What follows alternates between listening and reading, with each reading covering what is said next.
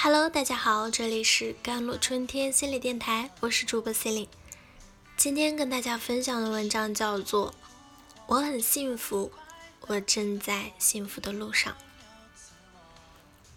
人如果处在一种困境里啊，基本可以肯定人的内在肯定有两种截然相反的声音正在抗争中。处境的改变最根本在于对自己内在心理的洞察。和观念、行为模式的改变。那秘密呢，就是转换自己的负面理念。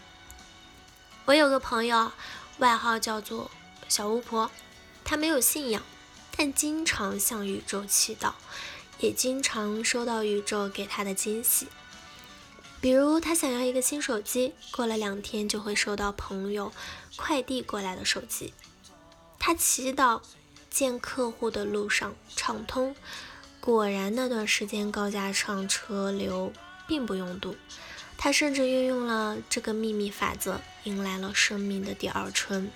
他列了一个清单，写下了他对未来伴侣的六十七十个条件，比如喜欢宠物、热爱孩子、会说两门外语之类。当然，这些要求他自己也能做到。结果。她真的心想事成，找到了心仪的男友，居然符合她百分之九十的条件。我们不得不惊叹，她实现了这个奇迹。确实，秘密法则里有一条：转换你的负面理念，说不要痛苦，只会招来更多的痛苦。不如说我很幸福。事情的发生是根源于自己。内心模式、心理，比如一个悲观的人，看什么都是悲观的。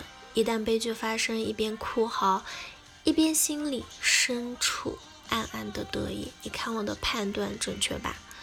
心想事成，在潜意识里埋下了一颗正向的种子，摆脱不了那些不可能、我不行的固有模式，绽放出自我的能量。比如那段时间。我那个小巫婆朋友就会经常给自己暗示，我正走在幸福的路上。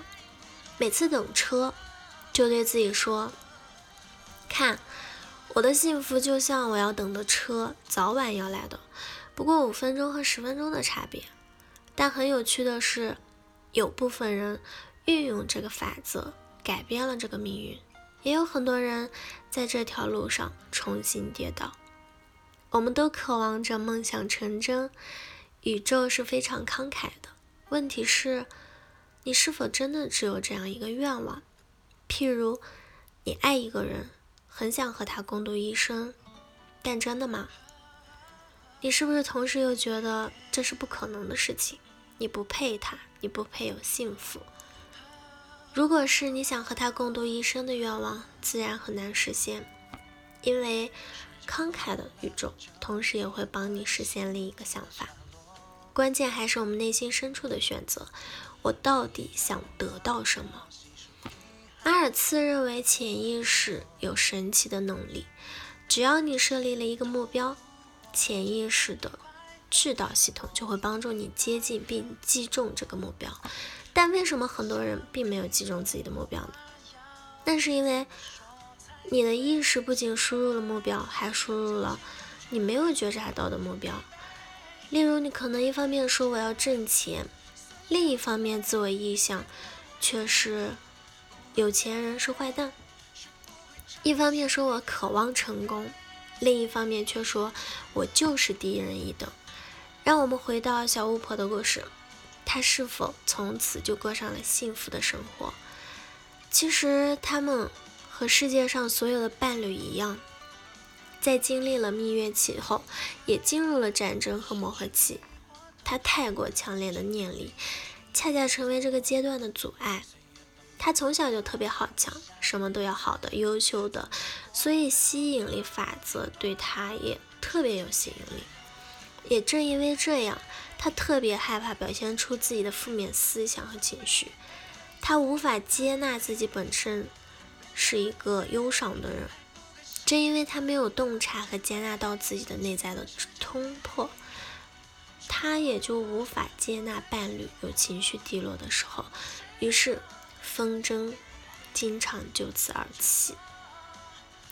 处境的改变，最根本在于对自己内在心理的洞察。这说明，只要你设立了一个目标，你就可以将其交给潜意识去工作。这时，甚至你不需要努力，反而越放松越好。放松是更容易找到答案的渠道。努力藏着一个逻辑，我能找到答案；而放松是我要松弛掉紧张的神经。打开通向宇宙之门，也就是说，答案不是我找到的，而是因为我打开了通道，答案自动来到身边。因此，爱迪生才说：“思想就在空气中，真空真生妙用，宇宙中无所不有。”所以，只有你足够的松弛，这也许才是心想事成的最核心秘密。好了，以上就是今天的节目内容了。咨询请加手机微信号幺三八二二七幺八九九五，我是 c e l i n e 我们下期节目再见。